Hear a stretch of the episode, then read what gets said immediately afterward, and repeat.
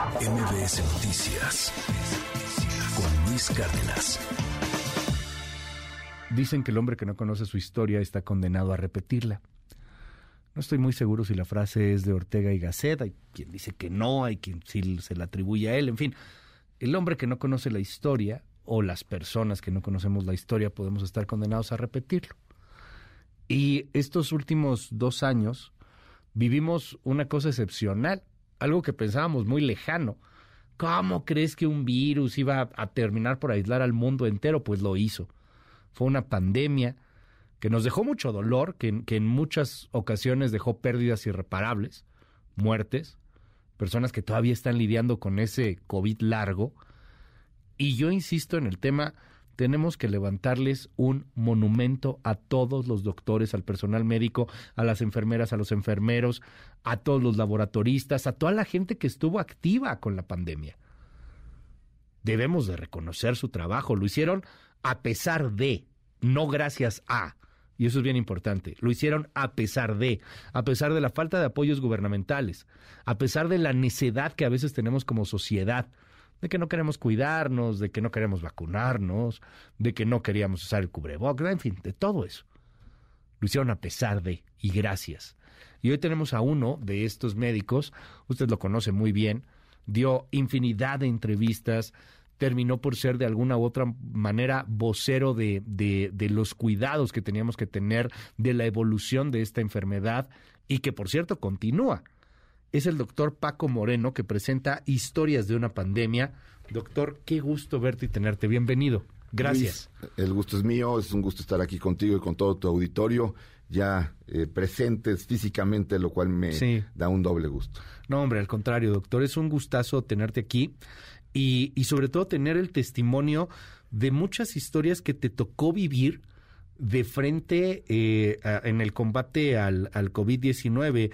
Eh, Cuéntanos un poco al respecto del libro, o sea, porque eh, lo entiendo una especie como diario, ¿eh?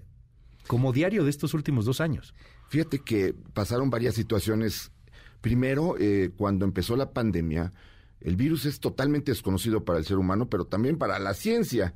Entonces, eh, en los lugares en donde había casos, pudimos hacer cierta comunicación gracias a la tecnología y entonces empezamos a, platicar con gente de Corea, con gente de China, con gente de Italia, de, España, y en todos empezó a ver pues este tipo de historias. Y el libro habla de historias no solamente de México, habla de historias a nivel del mundo, ¿no? La primera con la que se abre el, libro es cómo empezó, cómo vieron eh, los médicos de China, de Wuhan, que llegaban pacientes que no sabían que tenían y el terror de ver que se empezaban a contagiar ellos y que algunos de ellos acababan mal y muriéndose.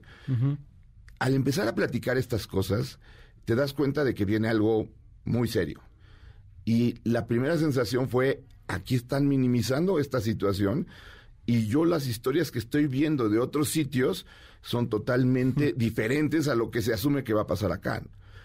Y de alguna forma fuimos haciendo, como tú dices, un diario y el libro tiene ese orden, son 18 historias en las que tú tocas diferentes temas, ¿no? Hablamos eh, del cómo empezó, eh, habla, eh, hay una historia sobre el crucero de Yokohama, en donde se queda una pareja de australianas, uh, de australianos atrapados, el esposo enferma, lo tienen que llevar al hospital, la esposa no sabe nada, ve las noticias y se, se espanta, y así vamos tocando cada tema. Tocamos México. Y desafortunadamente México, pues hablamos de esta eh, austeridad pandémica que nos llevó a una catástrofe en muertes. Y eh, explico en cada uno de los de las historias algo sobre la enfermedad, porque lo que quisiéramos es que quedara la memoria de que esto pues puede volver a pasar y que somos vulnerables y que si no hay constancia de lo que ha pasado. Y el último capítulo, el capítulo 19, es un capítulo que dejo en blanco con líneas para que cada quien escriba su historia, porque tú tienes tu historia, tú eres un comunicador, un periodista, que has vivido, pues, esto, ¿no? Y yo lo viví desde el punto de vista de el sufrir de la impotencia de tener pacientes, amigos, compañeros, familiares, que desafortunadamente no salieron adelante, ¿no? Y como les digo, pues haber ayudado a muchos, pero ese que se murió te marca y te deja muy destruido. Y hubo momentos en la pandemia en donde la verdad es que estábamos en un momento de, de, crisis, de, de, de desgaste, de sentirte muy frustrado. Entonces, lo que comentas, si no queda constancia de lo que hemos vivido, pues estamos condenados a volver a repetir los mismos errores. Y esa es la intención del libro. La intención es que tú escribas tu historia, que de repente le eches una leidita y veas, de verdad esto ocurrió. Y me dio gusto un niño de 10 años que me comentó que él está escribiendo su historia y que él mm. quiere recordar esto. Ese, esa es la intención del libro.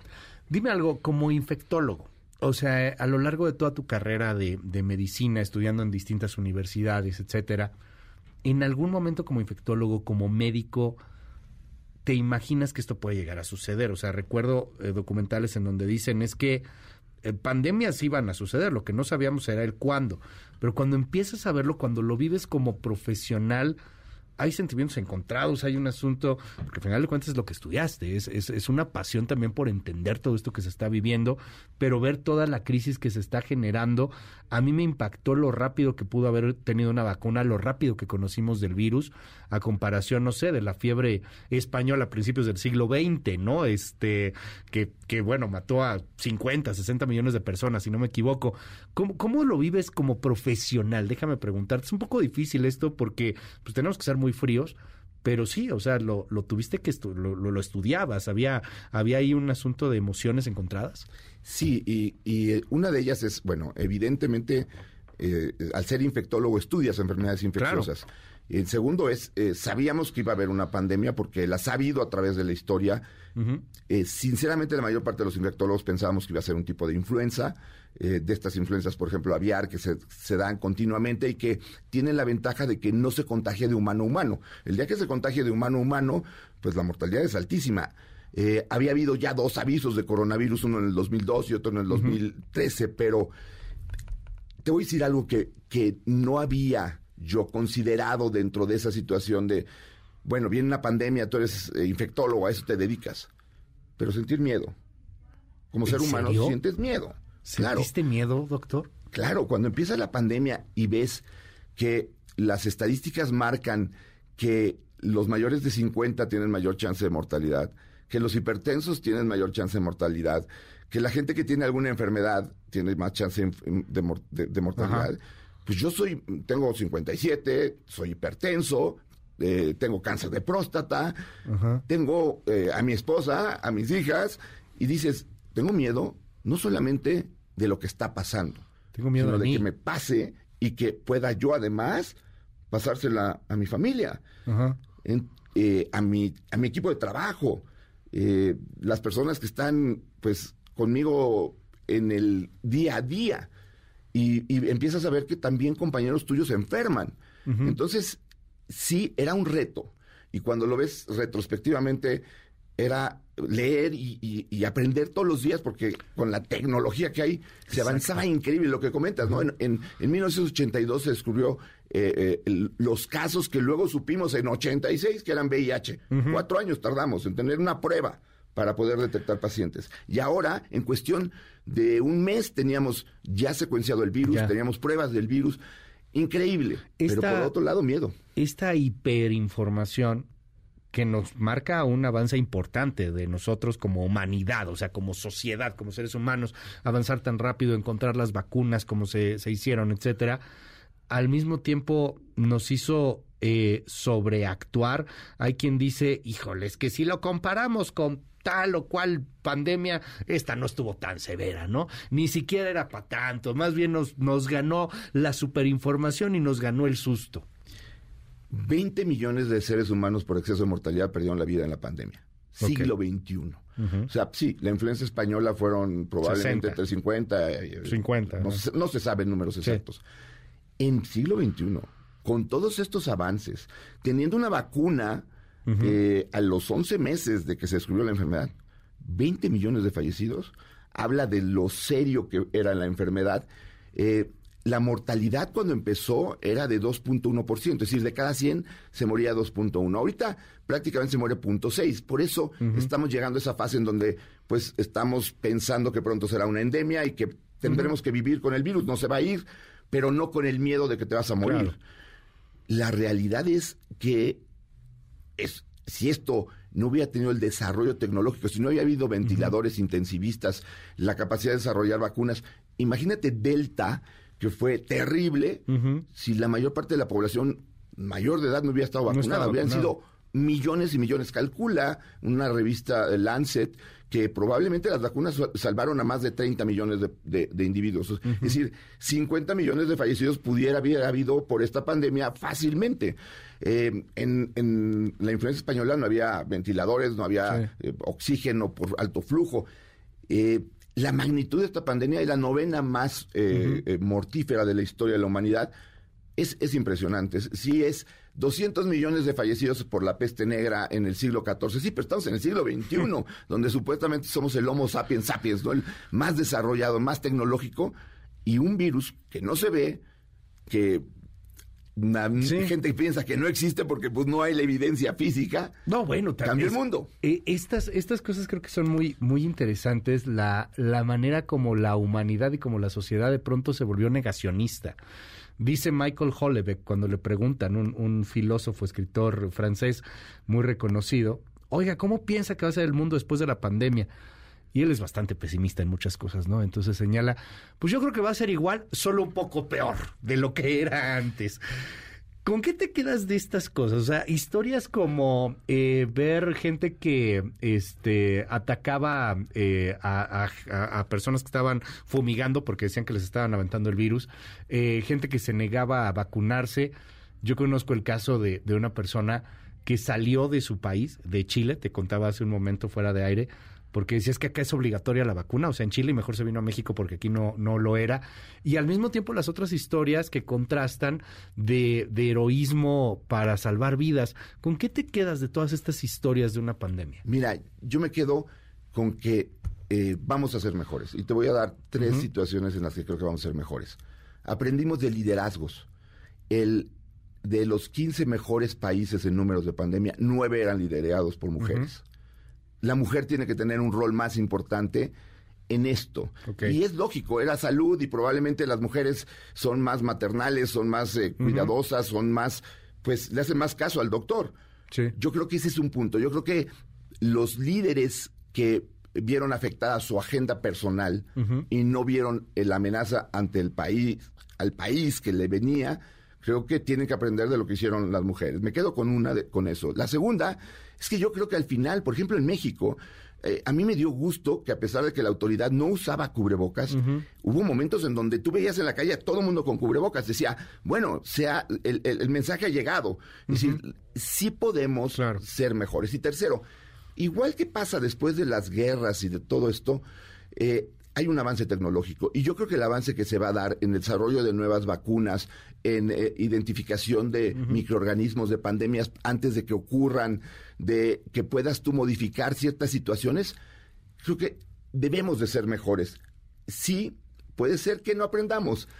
Sí, puede ser que el ser humano sea muy necio. Yo me quedo con el optimismo, porque también hubo historias, como tú comentas, eh, de primeras ministros que tuvieron 65 fallecidos en toda la pandemia y que escucharon al secretario de salud que estaba a favor de la salud de la población y no nada más siguiendo a una no persona. político. Así es. Sí, porque al final, por desgracia, esto también se hizo político y, y cuando se mete la política en la ciencia es de lo peor que puede llegar a suceder.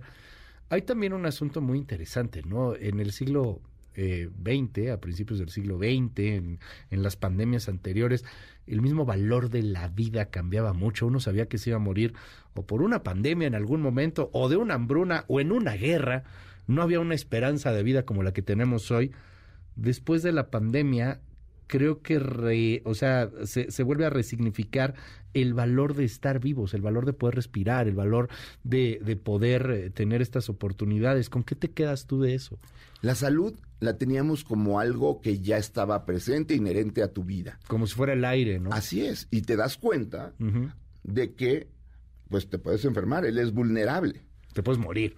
Exacto. Y además, fíjate, la muerte de, COVID es muy, muy fuerte. Si la analizas, yo pongo en un capítulo que es el capítulo de la soledad. Porque te daba COVID y te aislaban, no podías ver a tu familia Y si te tenías que ir al hospital, llegabas al hospital y les decías adiós y no sabías si era el adiós definitivo y se lo tenías que hacer de lejos y entrabas en un cuarto donde nada más tenías comunicación con la familia por FaceTime o si a veces se podía, ¿no? Y la familia nada más sabía de la persona que estaba internada y en una de las historias que cuento hablo sobre una persona que era muy importante en Europa, dirigía bancos y él tenía 300 metros cuadrados en su piso en España, eh, lo reducen a 9 metros cuadrados cuando eh, lo aíslan en su casa, acaba en, un eh, cuarto de hospital de 3 metros cuadrados y dice, me estoy muriendo. Solo. Solo. Y sin la única cosa que sigue siendo gratis en la vida, sin aire. Te mandan muchos mensajes, doctor. Dices, se me puso la piel chinita al escuchar sobre el capítulo eh, 19, nos dicen hace un momento. Bendiciones, doctor. Este, muchas gracias al doctor Paco Moreno, gracias a él mi esposo salió adelante al enfermar de COVID, mi admiración, respeto y agradecimiento. Gracias también al doctor, también a Alejandro Macías, a tantos que estuvieron ahí. Un placer escucharte, gracias, nos dicen aquí en el, en el WhatsApp. Mucha gente se murió realmente de tanto miedo cuando estuvo internada. Qué cuestión, la cuestión psicológica también debió haber sido muy importante. En fin, eh, te quedas con, con, con muchas felicitaciones, con muchos mensajes del auditorio, doctor, y, y de verdad con un agradecimiento por toda la chamba que hicieron se merecen no solamente un monumento, tendríamos que reconocerlo, tendríamos que entenderlo, tenemos que entender que tenemos que cuidarnos, es una gran oportunidad. Mil gracias. Mil gracias a ti, Luis. Ustedes también muy importantes para todos nosotros, para Alejandro Macías, para Memo Torre, para tanta gente que realmente participó tratando de... O sea, yo decía, es que México está enfermo, tenemos que ayudarlo y los medios de comunicación nos abrieron las puertas, nos dieron la oportunidad de expresarnos, de decirle a la sociedad, esto está pasando, no es amarillismo, por favor, pónganse un cubrebocas, cuídense, vacúnense, y nos dieron esa oportunidad. Y creo que esto, eh, hicimos una mancuerna muy, muy padre en, en ese aspecto, eh, platiqué contigo muchas veces y era... ¿Qué podemos hacer? ¿Cómo vamos a vivir y todo? Y la verdad es que también de nuestra parte, el agradecimiento a ustedes por esa apertura que hubo, que permitió que la información llegara a mucha gente que probablemente se quedaba con una información que era muy eh, poco clara. ¿Se acabó la pandemia ya? Digo, la OMS dice que no, está advirtiendo aguas porque en una de esas van a venir más muertes. ¿Cómo nos ves ahora? Estamos muy relajados ya, ¿no? Estamos más relajados, deberíamos estar todavía eh, cuidándonos, sobre todo porque están pasando dos fenómenos. Uno es que eh, influenza y virus incisional respiratorio, dos virus que son muy comunes en invierno, pues durante los últimos dos años, al usar cubrebocas, disminuyeron mucho sus números y ahora estamos viendo un incremento muy grande. La otra es que COVID no ha desaparecido. Lo que ha ido disminuyendo en forma muy importante es la mortalidad. Y el virus no se va a ir. es, va a ser muy difícil porque además en el mundo no está sucediendo lo mismo en todos lados. Entonces, eh, es difícil para la, para el, la OMS va a decir cuándo ya va a acabar de ser pandemia. La tendencia es a esa. La tendencia es a que esto vaya hacia abajo y que también aprendamos a que la calidad del aire es importante. Sabemos que tenemos que beber agua eh, este, embotellada, purificada, porque si no nos puede dar una enfermedad intestinal. Pues hay que respirar buen aire, porque si está cerrado con un montón de gente, pues uno que puede estar enfermo te va a contagiar de algo. Y entonces ahí es donde probablemente ese mensaje se tiene que quedar. La calidad del aire que respiramos tiene que ser buena. Y pues no sabemos también qué puede pasar en el futuro. Doctor Paco Moreno, muchas gracias. Gracias a ti, Luis. Muchas gracias. Un gustazo. Regresamos con mucho más. Está disponible el libro en todos lados, ¿no? Es de Editorial Aguilar, Historias de una pandemia. Eh, el relato del infectólogo de referencia sobre el coronavirus y sus impensables consecuencias está impreso ¿qué librería en impreso todas digital, digital y eh, en audiolibro. Y en audiolibro. ¿Quién lo narra? ¿Te ¿Ah, sí tú lo narras? Sí, fue toda una misión. ¡Qué padre! Sí, porque pues no estás acostumbrado a leer despacio para poderlo narrar. sí. Sobre todo como médico te tratas de leer muy rápido. No, porque tienes muy buena voz y, buena tonalidad, todo. Pues sí, le fui un dolor de cabeza para la que me ayudó a, narrarlo, pero le tengo mucho cariño y le mando un saludo, pero me decía, no doctor, no vaya tan rápido, es, es irlo contando y es, es, una, es un buen ejercicio. ¿eh? ¿eh? y de hecho cada vez hay más y más gente que está entrándole a los audiolibros. Yo en lo particular uso mucho audiolibro porque te- estás en cinco mil actividades, estás haciendo ejercicio, lo que sea. Entonces te, te ayuda mucho y cuando lo narra el, el autor, le da un énfasis muy particular. Y en el audiolibro les pido bueno, ¿eh? que en el capítulo 19 Ajá. vayan por una libreta y escriban su historia y lo guarden, porque el libro impreso tiene esa particularidad, pero tú puedes hacerlo con el audiolibro, ir y escribir tu historia. Sí. Guarda tus recuerdos. Hay gente que tuvo bebés en pandemia, hay gente que perdió un familiar, hay gente que estuvo intubado y está vivo. Escriban su historia. Gracias, doctor. Gracias a ti. MBS Noticias con Luis Cárdenas.